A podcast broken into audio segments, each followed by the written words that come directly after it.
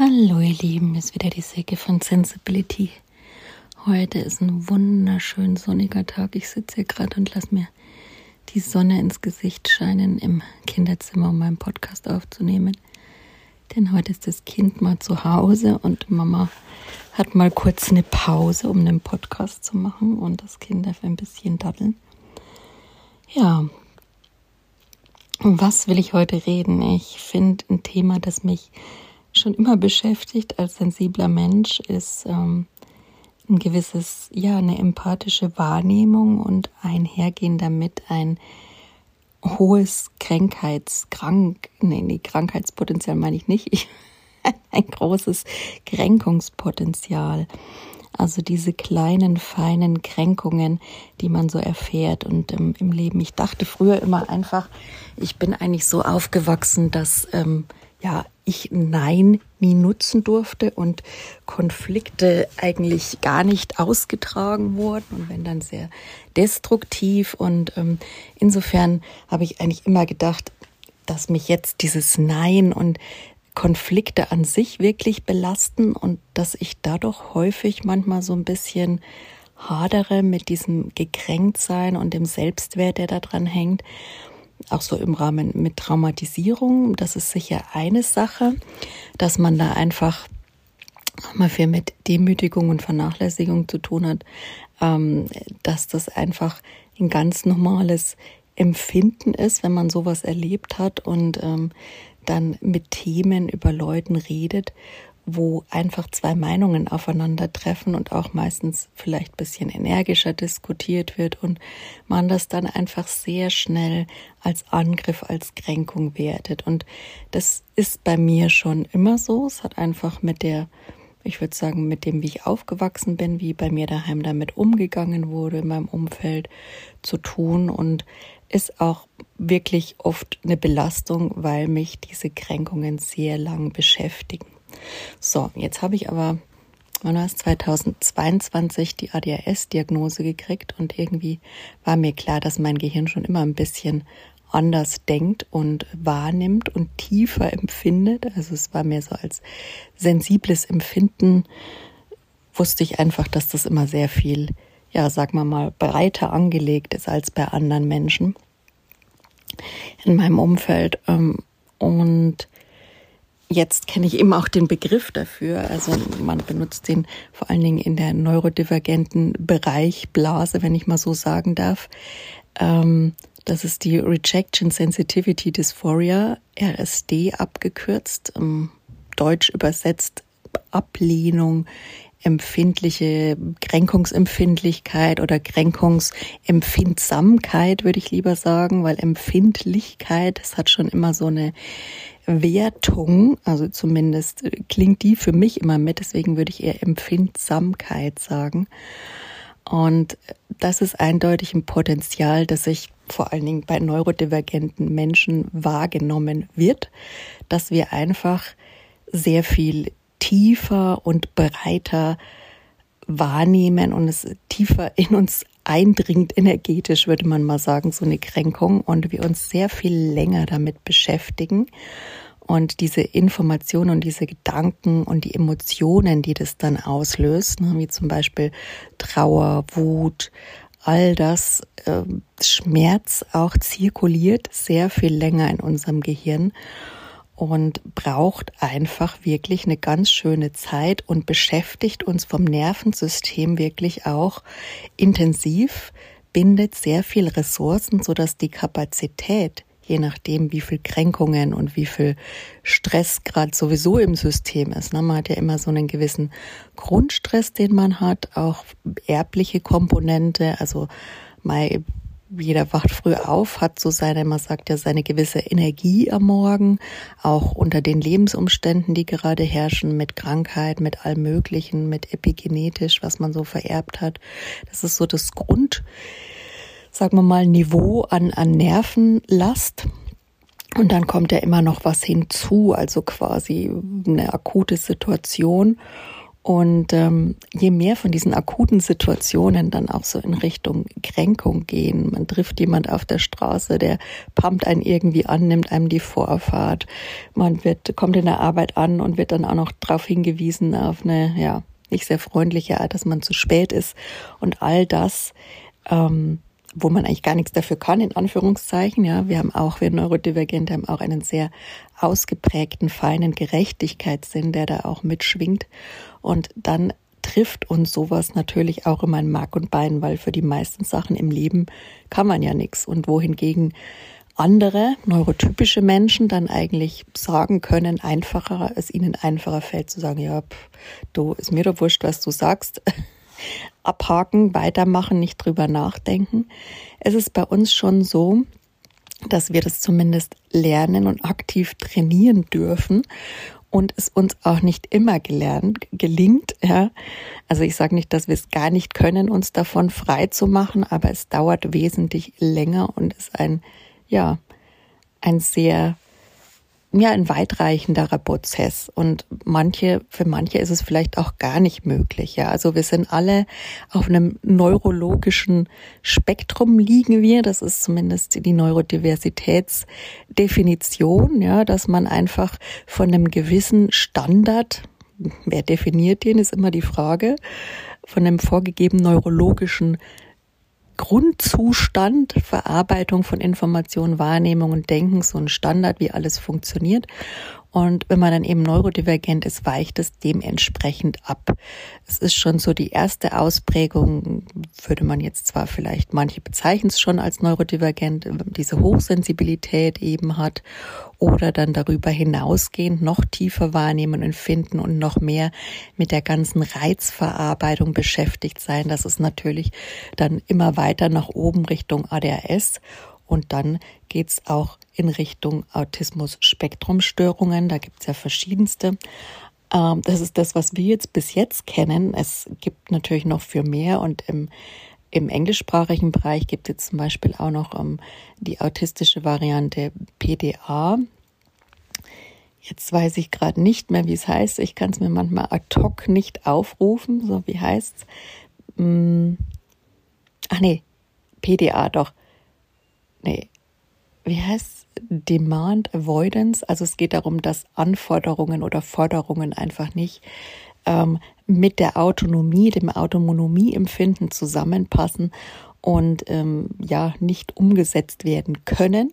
Geht es um nicht um das Nicht-Wollen, sondern das aktuell in der Form nicht umsetzen können und man dann andere Wege und Strategien finden darf, um eben, ja, da einfach voranzukommen in der Hinsicht. Und ähm, es geht ganz viel bei der Neurodivergenz nicht um nicht wollen oder nicht möchten, sondern um einfach aktuell nicht zu können, weil einfach viel mehr Reize, viel tiefer, viel intensiver das Gehirn viel länger beschäftigen, dann auch abgelegt werden müssen, ja, und das dauert echt lange. Und die Speicherung vor allen Dingen ist auch so eine Sache, hat auch viel mit der Durchblutung des Frontalhirns zu tun, ja, und demzufolge mit der Arbeitsfähigkeit des Frontalhirns, da hängen sich ja auch diese ganzen exekutiven Planungsfunktionen, ein reines räumliches Empfinden, ähm, dass es uns schwer fällt zu planen und eine gewisse Struktur aufrechtzuerhalten, zum Beispiel im Haushalt. Ne? Also es sind lauter so Sachen, die einen eigentlich beschäftigen und ähm, dann gibt's ja auch nochmal den Hippocampus, der dann auch so ein bisschen anders ist. Also das sind die Sachen, so jetzt die Hauptausprägungen, die man halt schon weiß. Es gibt natürlich auch noch andere Fakten. Bodenstoffe sind anders, klar. Man hat immer so bei Noradrenalin und vor allen Dingen bei Dopamin so ein gewisses Ungleichgewicht im System ähm, dass man dann gern halt mit irgendwelchen starken Reizen ausgleichen kann, zum Beispiel starke Sinnesreize, zum Beispiel starke Geschmäcker, ähm, starke Gerüche, da kann man auch so ein bisschen ähm, mit Skills arbeiten, mit Düften, mit, mit einfach sensorischen Tools und Toys oder halt eben, wenn dann auch nichts mehr geht, mit unterstützend einfach mit, gibt es auch viele Medikamente, die da helfen, sowas auszugleichen. Aber wie gesagt, das jetzt nur mal ausgeholt, um euch zu vermitteln, wie tief die Wahrnehmung und die Empfindung manchmal sein kann von neurodivergenten Menschen und wie schmerzhaft auch manches ist. Und es sind einfach, jeder hat so seine wunden Punkte, würde ich sagen, auch so seine eigenen Traumata, wenn man so sagt. Und Traumata ist da, finde ich, von Neurodiversität auch nochmal zu unterscheiden. Andererseits hat es auch viele Schnittstellen und es gibt auch viele Zusammenhänge. Es gibt auch, wie gesagt, viele haben beides, ja. Muss man nicht unbedingt, aber es ist jeder individuell. Also zum Beispiel, ich kann sagen, ich habe eine Bindungstraumata und ich habe ADHS. Plus, ich wäre mir jetzt so sicher, also Diagnostik mache ich jetzt gerade nicht, ob es nicht in Richtung, ja, vielleicht Asperger-Autismus geht oder in irgendwelche solchen Richtungen. Also ich lasse es mal offen. Aber ich bin da auch immer für Klarheit. Als neurodivergenter Mensch hat man auch so einen Wunsch, einfach die Welt in einer gewissen Struktur und einer Klarheit zu erleben, weil einen das einfach entlastet bei diesen ganzen Gehirnprozessen, ähm, die einfach ja sehr intensiv sind und uns sehr beschäftigen. Da wünschen wir es uns manchmal so einfach wie alle anderen, die einfach eine Information in ihrem Gehirn kriegen, die in eine Schublade eingeordnet wird, gewertet, verarbeitet und schwupps abgespeichert. Und bei uns ist halt so, dass auch der Hippocampus da ähm, so ja, bisschen seine Themen hat in Bezug Speicherung. Und ähm, gibt es auch Studien mittlerweile, dass der Hippocampus da wahrscheinlich auch von der von der Funktion her erstens mal ganz anders, dass nicht automatisch viele Informationen abgespeichert werden, das zeitliche Empfinden ein anderes ist und ähm, dass es uns schon sehr interessieren muss, dass wir in den Hyperfokus zum Teil kommen müssen, um auch die Dopaminmenge aufzubringen, die Freude und die Leidenschaft für das Thema, um das eben abzuspeichern, wo andere Leute einfach ähm, neurotypische Menschen das da einfach einfach in Anführungszeichen einfacher haben. Ja, ja das ist so ein bisschen der Unterschied. Ähm, und es gibt aber auch bei der ähm, RSD, also bei dieser natürlichen neurodiversen, tiefen Kränkbarkeitsempfinden, auch eine Recognition Sensitivity Euphoria.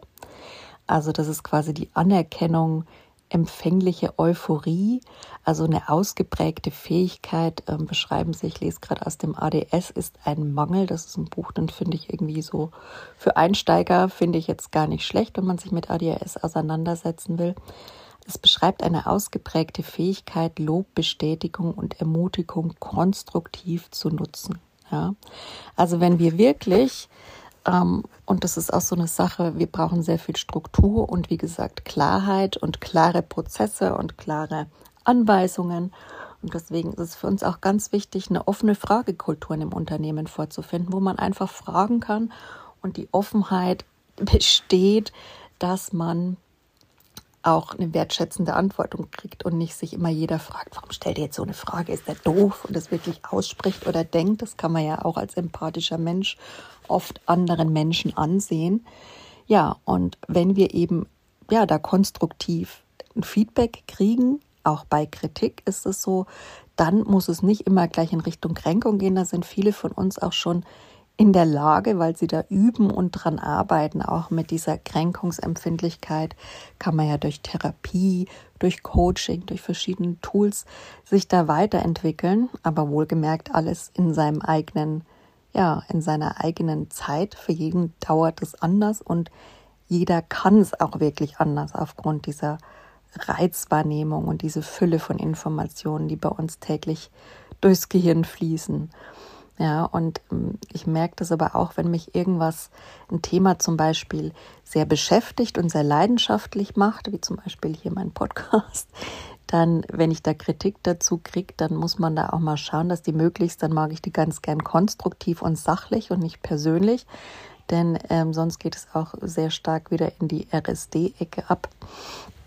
Und ähm, man hat ja auch sehr viel mit Ängsten schon per se zu tun. Also ist nicht ungewöhnlich, dass Komorbiditäten bei ADHS zum Beispiel oder bei Neurodiversität in ähm, generell kommt es oft vor, dass man Angststörungen hat oder auch Komorbidität Depression, weil man einfach ein sehr, ja, ein meist negativ leider orientiertes Feedback bekommt in unserer leistungsorientierten Welt, die einen Standard hat, den sie als normal ansieht, leider, und in dem es zu denken gilt und alle anderen Denkweisen werden häufig, sind wir heute zum Glück schon ein bisschen weiter, dass sie nicht mehr so ähm, defizitär abgetan werden. Aber ja, zu meiner Zeit, der Zeit meiner Eltern und allen äh, in meiner Linie, die da auch schon sich mit solchen Themen sicherlich rumgeschlagen haben, kommt es dann schon häufiger zu Kränkung, wenn man einfach dauernd wirklich negatives Feedback geht. Und da gab es auch vor kurzem ähm, eine Studie, muss ich nochmal gucken, von wem die war, ähm, dass ein Psychiater gesagt hat, okay, ein Kind bis zum zwölften Lebensjahr bekommt in der Regel 22.000 Mal mehr ähm, negatives Feedback. Also 22.000, ja, war es jetzt mehr oder war es als absolutes 22.000 äh, Kritiken bis zum zwölften Lebensjahr, muss ich nochmal nachlesen und kann ich euch mit in den Postcards Shownotes reinschreiben, aber es zeigt halt, und das glaube ich ist erstmal ein Wert, der auch jetzt nicht wirklich, ja, darf man sich jetzt auch nicht festlegen, aber ich kann aus persönlichem Empfinden sagen, ich weiß, warum meine Komorbidität Depression ist. Und es hat mit dieser Demütigung, mit diesem konstrukt nicht konstruktiven Umgang der Gesellschaft mit einer Andersartigkeit zu tun, mit der Art anders zu denken, vielleicht auch manchmal seine Zeit zu brauchen, aber sehr wohl konstruktive ja, Lösungsvorschläge zu haben. Die muss nur jemand hören wollen, da muss jemand bereit für sein, da muss jemand offen für sein.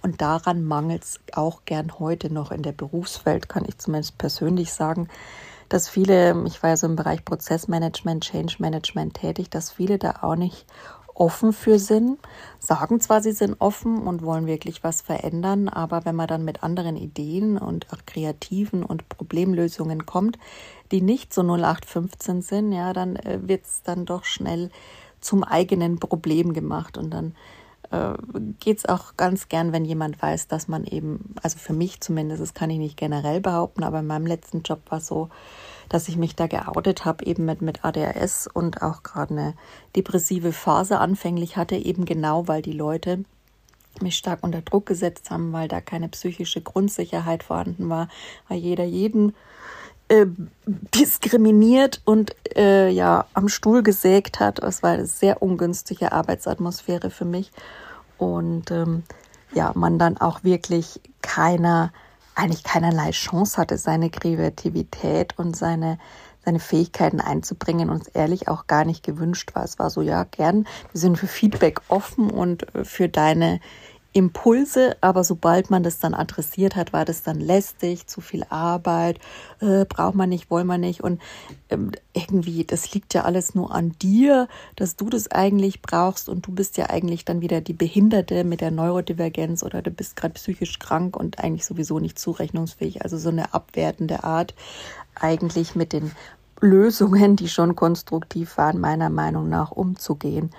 Und das ist eigentlich, finde ich, sehr, sehr schade, wenn man Informationen, die man über jemand hat, die einem vertrauensvoll gegeben wurden, eben diskriminierend, ableisisch nutzt, Ableismus oder Ableismus, ähm, Diskriminierung von Menschen mit Behinderung, mit einer Andersartigkeit, mit einer Normvariante, mit einer eingeschränkten, in dem Moment kognitiven Funktion, was man bei einer Depression unterstellen kann sich da so über jemand zu erheben, das ist eigentlich menschlich wirklich klein, muss man sagen, ja.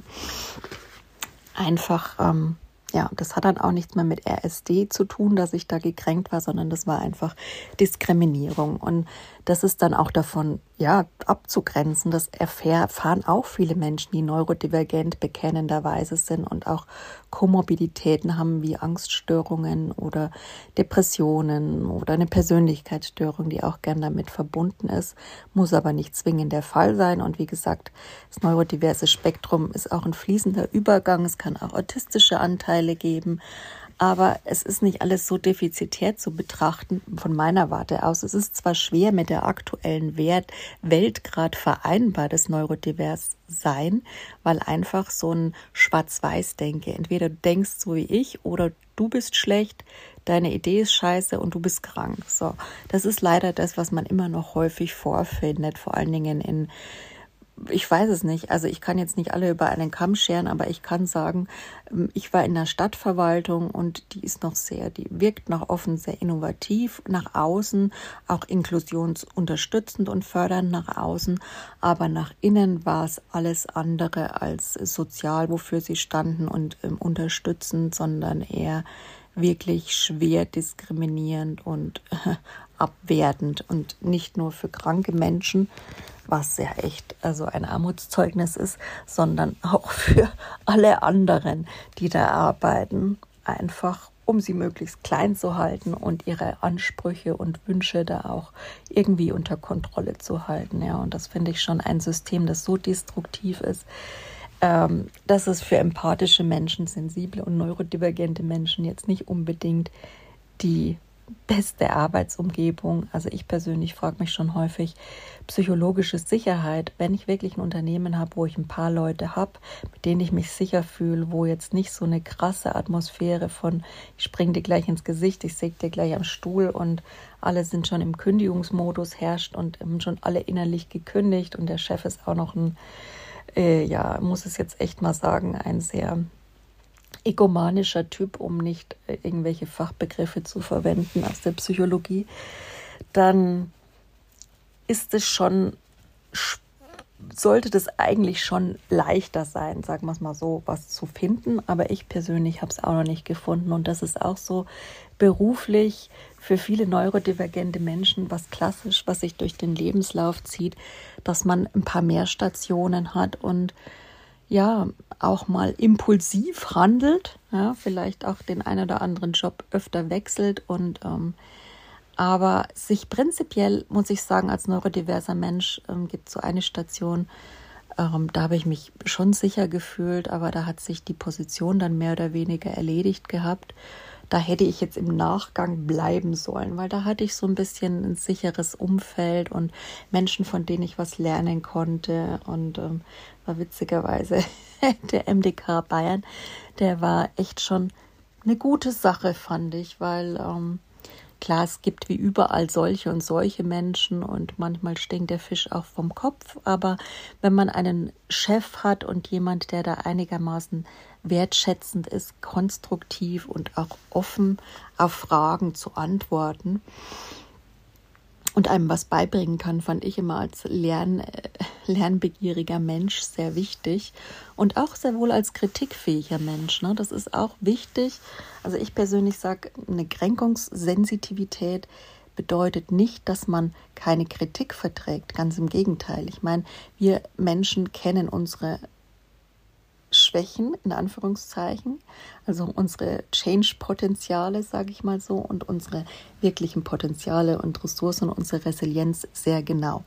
Gerade wenn man Komorbiditäten hat, das finde ich eher das Positive an, an jemand, der mit psychischen Erkrankungen, mit Komorbiditäten, mit Neurodiversität sich beschäftigt. Der hat sich mit seinen, mit seinen Potenzialen zum Ausbauen und auch mit denen, die er wirklich hat, an Stärken ähm, wie Problemlösungsfähigkeit, Kreativität, out-of-the-box-Denken und ähm, ja auch nachhaltige Entscheidungen zu treffen, die auch mal ein bisschen längerwieriger vielleicht dauern können, bis entschieden wird, aber dann sehr viel nachhaltiger sind. Solche Vorteile gibt es durchaus und wir kennen auch zum Beispiel, ich als Prozessmanager habe eigentlich immer ziemlich schnell den Finger in die Wunde legen können, was natürlich für die Menschen immer nicht besonders bequem ist, aber was mich als Prozessmanager eigentlich schon ausgemacht hat. Nur ist es halt so, wenn die Menschen die Veränderung nicht wollen, klar, dann ist es immer schwierig und dann finden sie immer einen Grund, einen irgendwie, ja, zu diskreditieren. Und wenn man natürlich dann so, wenn dann der Grund bekannt ist, und damit habe ich mir im letzten Job keinen Gefallen getan, dass ich mich da geoutet habe. Deswegen, ich kann nur sagen, überlegt euch das immer gut. Mir ist es mittlerweile aber wichtig, das zu tun, weil ich zu mir und meiner Neurodiversität stehe. Ich werde mal schauen, wie ich es im nächsten Job handhabe, aber ich finde, ich habe so viele Qualitäten und ähm, ja, in manchen habe ich auch Bedürfnisse und ähm, da darf man mir auch ein bisschen entgegenkommen. Aber ich finde, ein Arbeitgeber-Arbeitnehmer-Verhältnis ist immer ein Geben und Nehmen und das Problem in unserer heutigen Zeit ist es, dass es sehr einseitig geworden ist, ja wird vom Arbeitnehmer roboterhaftiges leisten, aber man will doch recht wenig geben von den Bedingungen, zum Beispiel die Flexibilität des Arbeitsmodells, des Arbeitens, wann arbeite ich. Also mein Biorhythmus ist ein manch, ist ein anderer als neurodiverser. Ähm, auch bei jedem Menschen anders. Manche sind eher die Frühaufsteher, manche die Spätaufsteher. Ich arbeite zum Beispiel am Abend besser und bin früh äh, ja nicht so wirklich einsatzfähig. Da funktioniert mein Gehirn auch ganz klar nicht so. Und klar, ich versuche dann mit Techniken anzuwenden und auch ich versuche mal Dinge aufzuschreiben und zu merken.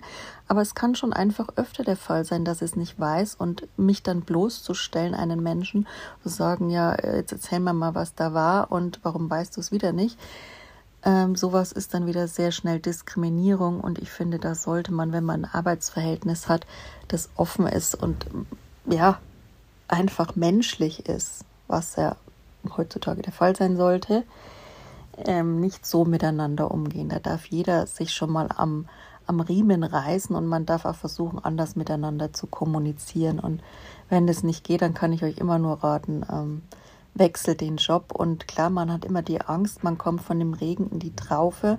Und bei Neurodiversen sind auch gerade die Ängste meistens noch viel größer, weil sie einfach sehr viel Ablehnung und Kritik erfahren.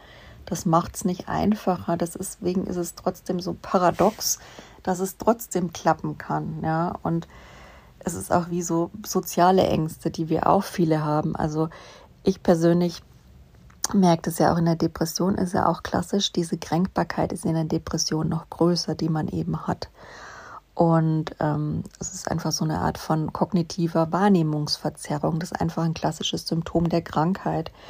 Und sich das immer wieder ja, bewusst zu machen durch Therapie, durch Medikamente und auch durch Sachen wie zum Beispiel andere Therapien. Ich habe zum Beispiel Neurofeedback ganz gern, das mir hilft, eben meine Bewusstheitsgrad im Hirn zu erhöhen. Ja, es heilt mich nicht, es macht nichts weg, muss ich sagen aktuell, aber es kann es verändern, verbessern oder eben mir helfen, dass verschiedene Tools wieder anwendbar sind für mich. Ja, dass ich zum Beispiel mich besser regulieren kann, mein Nervensystem einfach besser regulieren und auch besser merke, wann ich überhaupt körperlich so angespannt bin und wann ich gestresst bin. Denn das zu wahrzunehmen ist auch erstmal das Problem, ja. Okay, ich bin gekränkt, da muss man erstmal seinen Körper fühlen, da muss man seine Emotionen wahrnehmen und dann ist schon so viel los im Kopf, da kommt man gar nicht immer hin, ja. Und das ist so der erste Schritt, da wieder in die Wahrnehmung dessen zu kommen, was man gerade fühlt körperlich, was man gerade emotional fühlt und dann überhaupt erstmal tief durchatmen zu können, ja, dann sich die Minute zu nehmen, sich zu regulieren. Und das muss man alles erst trainieren, ja, und gerade für uns Neurodivergente ist es müssen ja schon neurotypische Menschen trainieren heutzutage, weil jeder so gestresst am Limit ist. Aber für uns ist es noch mal einen Ticken schwieriger, uns da zu regulieren und da rauszukommen.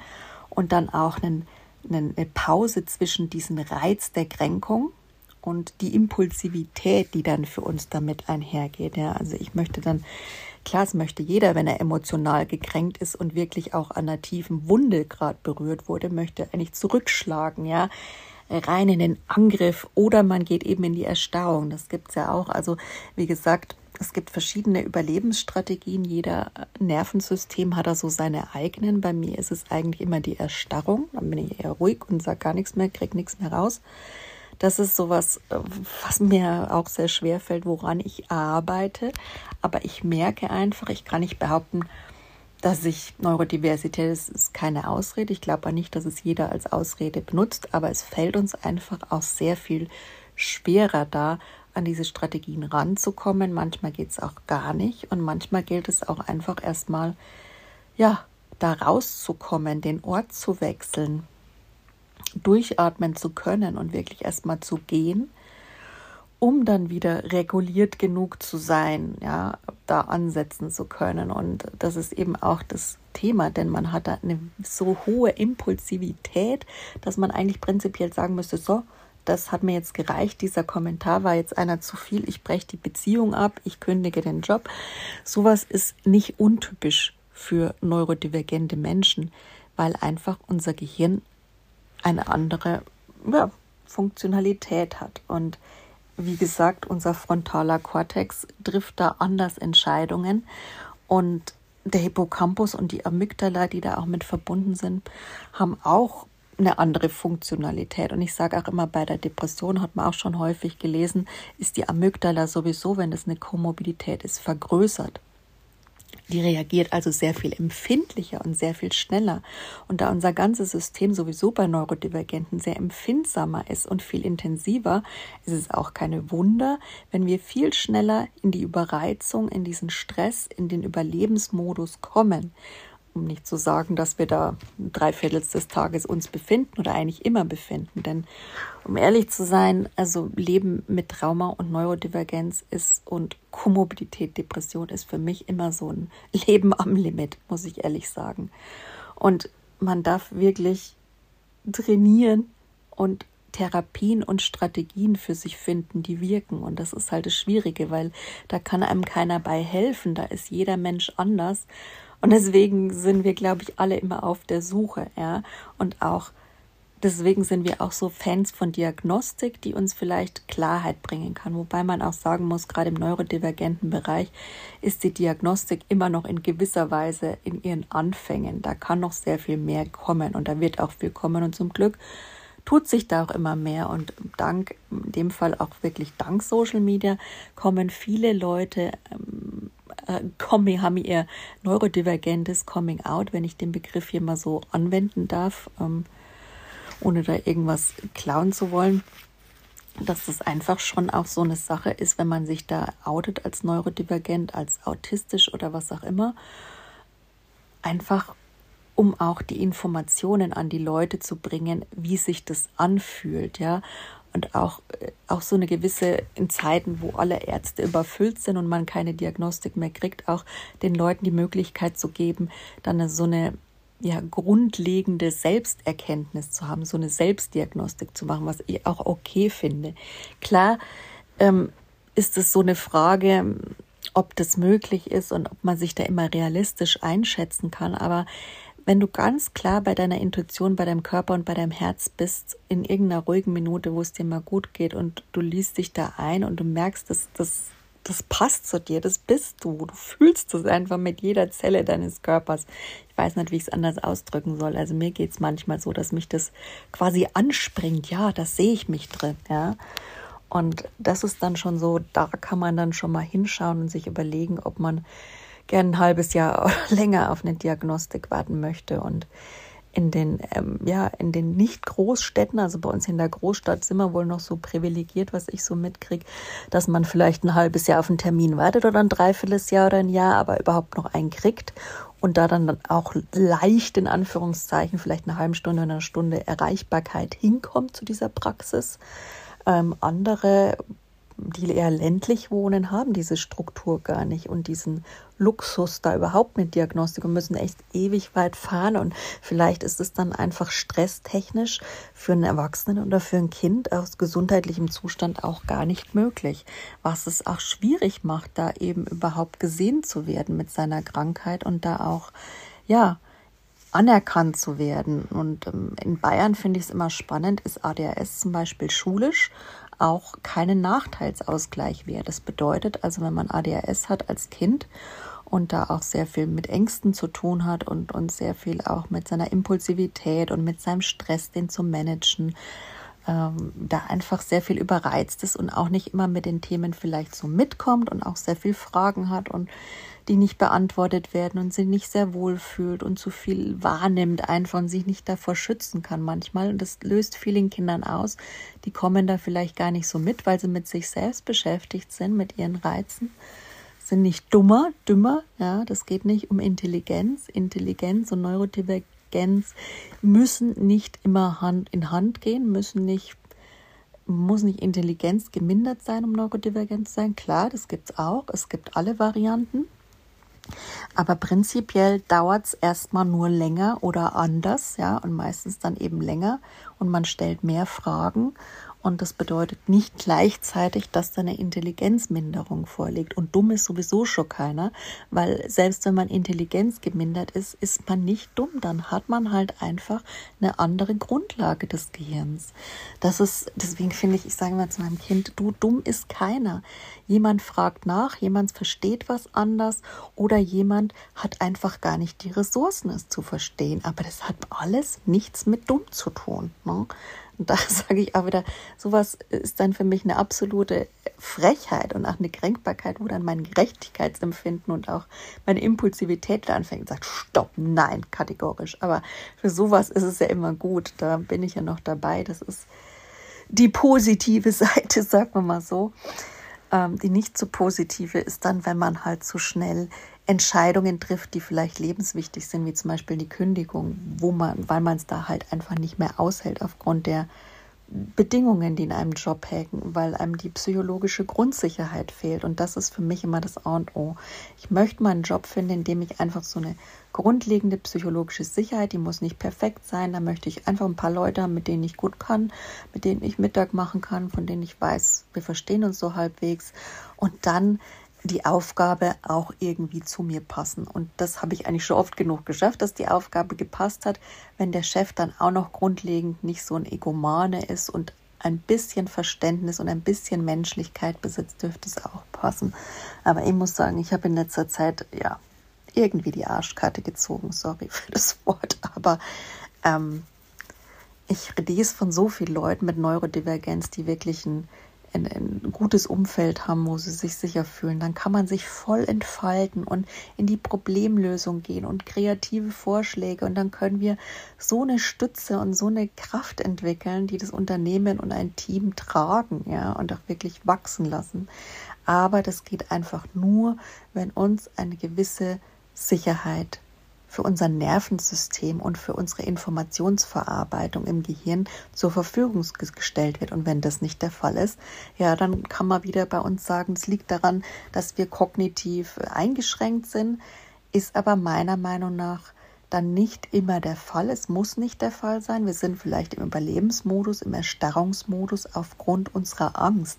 Und das hat dann für mich nichts mit kognitiver Einschränkung, das heißt einfach Überleben zu tun. Ja, es hat auch nicht mit Intelligenzminderung und Dummheit, dass wir es nicht gebacken kriegen, zu tun, sondern wir sind dann einfach in einem Angst-Überlebenskampf, wenn wir diese Sicherheit nicht haben. Und das ist was ganz anderes. Ja, und äh, Kränkbarkeit und Sicherheit und Halt haben, da wo man ist, egal ob in der Schule oder Arbeitsplatz, das ist das Wichtigste für neurodivergente Menschen. Und es ist aber halt auch gerade das Problematischste in der heutigen Zeit, denn wer mit den heutigen Themen und dieser Atmosphäre und der Stimmung da draußen, das sage ich jetzt wieder als intensiver wahrnehmender Mensch und auch als Mensch mit einer momentanen kognitiven Verzerrung, wobei ich mir dessen bewusst bin und daran arbeite, dass es einfach nicht mehr so einfach ist, irgendwo sich sicher zu fühlen. Das Problem hat die gesamte Gesellschaft. Das haben wir alle, egal ob neurotypisch, neurodivers. Aber wir Neurodiversen, und da möchte ich uns nicht herausstellen, das ist einfach, wie gesagt, wieder anatomisch, physiologisch, psychologisch, mental, ressourcentechnisch, nerventechnisch, wie man mal lieber vom Nervensystem aus, einfach so, dass es für uns nicht immer möglich ist, ähm, diese Sicherheit herzustellen und wir dann einfach oft im Überlebensstressmodus agieren und unter diesen Bedingungen nicht immer unser volles Potenzial abrufen können. Und das bezeichnen manche dann vielleicht als faul, als dumm, als unfähig. Ja, aber das ist es nicht. Man darf da einfach viel genauer hinschauen. Und ich wünschte mir in Zeiten des Fachkräftemangels, dass sich die ein oder anderen sehr wohl die Zeit nehmen, weil da ist so viel Potenzial, das da brach liegt und auch wirklich sehr viel wertvolles Potenzial. Und äh, es gibt ja auch viele ADSler, die es dennoch schaffen, beruflich erfolgreich, die da gar nicht so drunter leiden. Ne? Der eine leidet drunter, der andere hat seine Strategien gefunden und steckt auch in einem Leben oder in einer Familie, die ihn da eher unterstützt und bereichert und für den ist es überhaupt keine Probleme. Also es gibt ja berühmte ADSler en masse, sei es in der Politikerbranche, sei es in der ähm, Schauspielerbranche, in der artistisch, in der künstlerischen Branche, Es gibt überall alles neurodivergente Menschen, seien es Autisten, seien es ADHSler, seien es Asperger, ähm, Autisten, seien es PDAler, was auch immer. Man kann alles erreichen. Es geht immer nur darum, das eigene Nervensystem regulieren zu können, da geeignete Maßnahmen zu finden, eine geeignete Strategie, eine geeignete Therapie und auch die Zeit zu haben. Und da ist auch jedes System anders. Und gerade unsere Systeme, die sehr viel Information sehr tief verarbeiten, wahrnehmen, ablegen und auch Probleme mit der Speicherung haben, brauchen meistens einfach länger. Und deswegen ist zum Beispiel auch gerade, ich sage mal so autistische Burnouts oder auch neurodivergente Burnouts, wo ich sage, ich erfinde mich jetzt auch wieder in so einem Erschöpfungs-Burnout, ähm, das dauert einfach zum Teil länger, bis sich da auch die Nervenzellen wieder erholen und regenerieren. Wobei ich auch gerade noch so ein bisschen dran bin am herausfinden, ob es bei mir vielleicht auch mit den ganzen Corona ähm, ja, Sachen zu tun hat, dass einfach meine Nervenzellen sich weniger oder meine Zellen sich weniger regenerieren und weniger Energie haben, sprich die Mitochondrien, die Energiekraftwerke der Zellen ein bisschen nachlassen und deswegen auch die Erschöpfung länger braucht und das Ganze länger anhält. Da bin ich aber gerade diagnostisch an einer anderen Baustelle dran. Ja, ihr Lieben, ich bin jetzt immer so ein bisschen hin und her geschwiffen, aber prinzipiell hat sich alles mit dem Thema ADHS, Neurodiversität und Kränkbarkeit beschäftigt. Und ähm, wie gesagt, ich bin immer für eine gewaltfreie Kommunikation. Wenn man das schafft, in seinem Leben zu lernen und zu leben und zu üben und auch die Bewusstheit entwickeln kann für immer so eine Abstraktion und Selbstreflexion, ist das jetzt persönlich oder nicht, und da auch eben Therapien und Methoden hat, die für einen wirken, dann kann man lernen, ähm, diese Sensitivität eben auf ein anderes Niveau, diese Kränkbarkeit zu heben und damit besser umgehen zu können. Ist aber auch nicht so, dass das jeder kann. Ja? Je nachdem, wie weit er auf dem Spektrum hinten liegt, wird es natürlich schwerer bis unmöglich. Das ist auch ganz klar. Aber da werden wir vielleicht mit der Forschung in den nächsten Jahrzehnten noch einiges herausfinden. Ob es Heilung für Neurodivergenz gibt, würde man nach aktuellem Stand der Dinge eher sagen, nein. Wüsste ich jetzt auch nicht. Ich kann es mir auch nicht so vorstellen. Andererseits habe ich jetzt auch wieder eine Studie gelesen zur Neuroplastizität, die zum Beispiel auch beschreibt, dass, ähm, aber es ist auch eine, eine Anfangsstudie, dass zum Beispiel Frauen ähm, während der hormonellen Phase, ja, und so auf die Periode, diesen Zyklus zugeht, wo auch viele unter PMS oder PMSD mit Depressionen leiden, ist auch ganz gern bei neurodivergenten Menschen so ein Symptom, ähm, dass das einfach hormonell verstärkt, weil die Hormone ja auch mit dem Gehirn zu tun haben und sogar erste Studien sagen, dass sich da die Gehirnfunktionen oder das Gehirn, die Physiologie selber umgestaltet, ja.